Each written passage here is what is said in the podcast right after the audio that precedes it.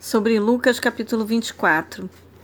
Conforme o horário judaico, o primeiro dia da semana, domingo, começava logo após o pôr do sol do sábado.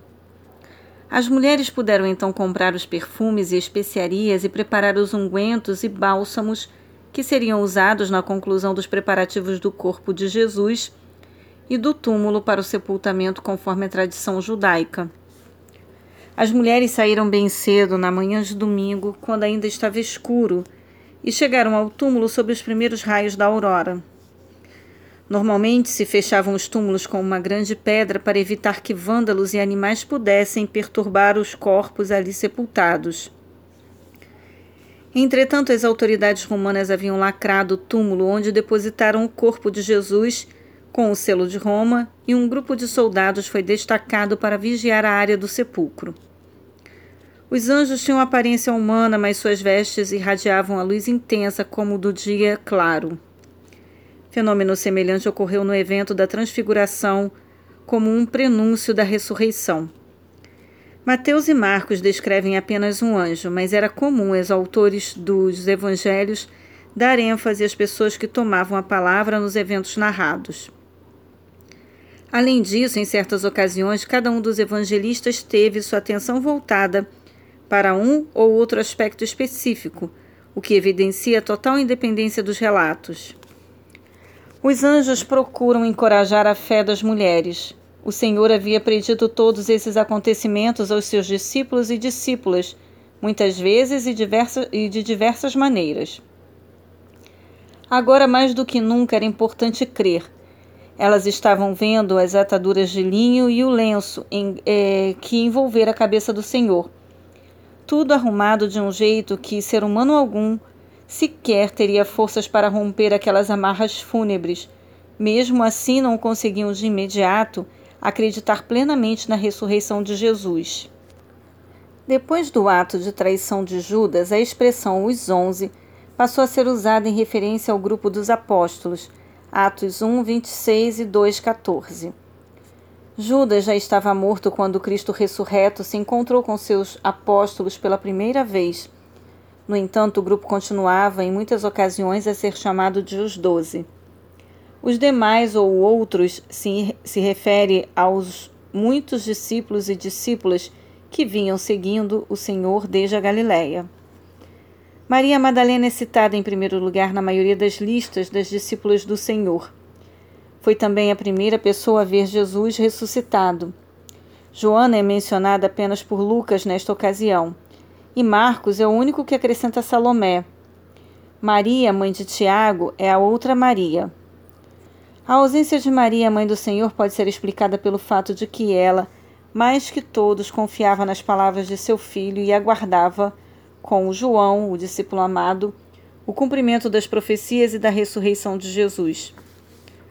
Os apóstolos e discípulos estavam longe de acreditar no evento da ressurreição com base no testemunho emocionado, emocionalmente descontrolado daquelas discípulas. A expressão leros nos originais gregos, traduzida aqui por delírio, em algumas versões e em algumas versões por loucura, significa literalmente tolice ou esquisitice. João nos informa que ele também estava com Pedro nessa emocionante é, corrida até o sepulcro. O domingo da ressurreição simboliza a era da nova criação. A época da graça e o início do final dos tempos com a iminente volta de Cristo em glória. Emaús era uma pequena vila, hoje desconhecida, mas seu nome significa lugar das águas termais ou águas que curam, e para lá caminhavam desconsolados dois discípulos do Senhor, Cleopas e o segundo vários estudiosos, é, e segundo vários estudiosos, o próprio Lucas. A medida de distância romana, 60 estádios, corresponde a cerca de 11 quilômetros. Tinham certeza de que era um profeta de Deus por suas palavras poderosas e milagres indiscutíveis. Indiscutíveis, Atos 7, versículo 22. Entretanto, eles esperavam que ele também fosse o Messias, Deuteronômio 18, versículo 15, e libertasse o povo de Israel da opressão romana. E por isso estavam muito decepcionados. Assim como a maioria das pessoas em nossos dias, os discípulos não conseguiram acreditar nas evidências do túmulo vazio, nem na declaração explícita dos anjos, nem no testemunho respeitável das discípulas que acompanharam Jesus desde a Galiléia. Nada convence a não ser a própria pessoa de Cristo. Isso significa que ninguém se convencerá da ressurreição e do senhorio de Cristo, a menos que o Espírito Santo venha e toque a cada pessoa em sua individualidade com o poder da fé.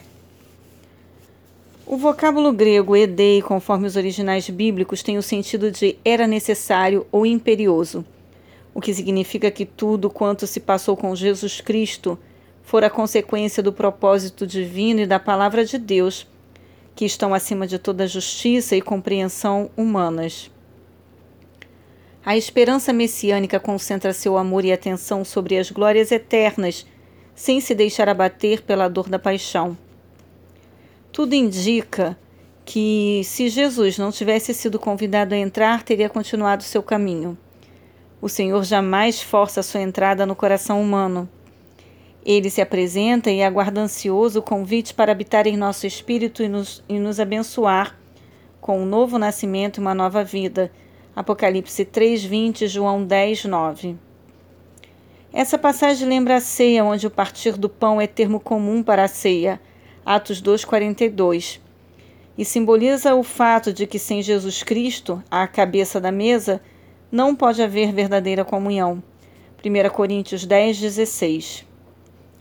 Os olhos impedidos de antes recebem o milagre da visão espiritual e são abertos. Almas e corações tolos e lentos passam a queimar, com amor e disposição urgente para proclamar a salvação de Cristo ao mundo. Jesus, apesar de tudo, fez questão de aparecer a Simão, o primeiro discípulo da lista de aparecimentos, de 1 Coríntios 15, 5. Temos base bíblica para afirmar que o corpo ressurreto tem a aparência do corpo anterior. Todavia, sua substância geral é de um estado especial e tênue. Jesus apareceu entre eles por trás das espessas portas trancadas evidenciando que seu corpo era de uma ordem diferente. Marcos 16, 12. As marcas dos cravos e da lança podiam ser vistas no corpo de Cristo, pois eram exatamente o mesmo corpo do Senhor antes da morte, composto de carne e ossos. Expressões como tocai-me ou apalpai-me colocam por terra os argumentos gnósticos. 1 João 1:1. Essas são indicações que nos fazem crer sem, que, sem dúvida, reconheceremos perfeitamente nossos amados na ressurreição. A, tradição, é, a tradicional saudação hebraica com o sotaque galileu shalom, que traz o sentido geral de paz com saúde e conforto, foi recebida com surpresa e alegria pelos discípulos e agora adquire o sentido completo e messiânico de graça, vida e justiça. O cânon hebraico do Antigo Testamento é formado de três grandes divisões, sendo que o livro dos Salmos era o primeiro livro da terceira seção, chamada de Escritos, o que revela que Jesus Cristo, Messias, fora predito em todo o Antigo Testamento.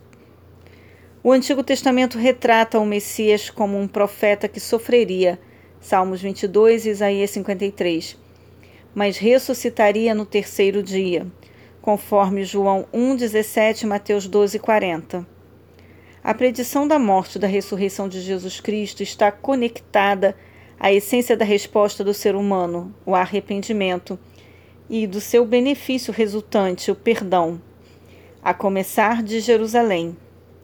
O poder para cumprir a missão de pregar a todas as nações é uma referência à promessa do Espírito Santo que é a própria pessoa de Cristo habitando e agindo na vida do cristão fiel, e que se cumpriria a partir do relato de Atos 2, 4, conforme Mateus 28, de 18 a 20, e Atos 1, versículo 8.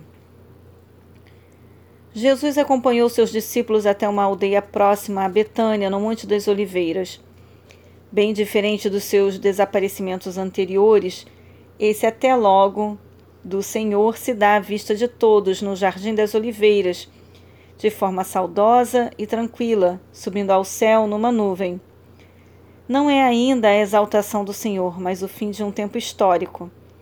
Jesus não mais aparecerá fisicamente ao mundo até seu glorioso retorno, Atos 1, 11. A terrível tristeza com o afastamento de Jesus na cruz e no sepulcro é agora perfeitamente substituída pelo júbilo glorioso da presença do Espírito do Senhor nos corações de todos os discípulos, produzindo alegria e poder. E naqueles dias, imediatamente após a ascensão de Jesus Cristo, os cristãos, expressão com a qual as pessoas se referiam aos seguidores do Senhor, e que significa em grego pequenos cristos ou crentes, costumavam reunir-se diariamente no templo, no qual muitas salas ficavam à disposição para meditação, oração e estudo das Escrituras.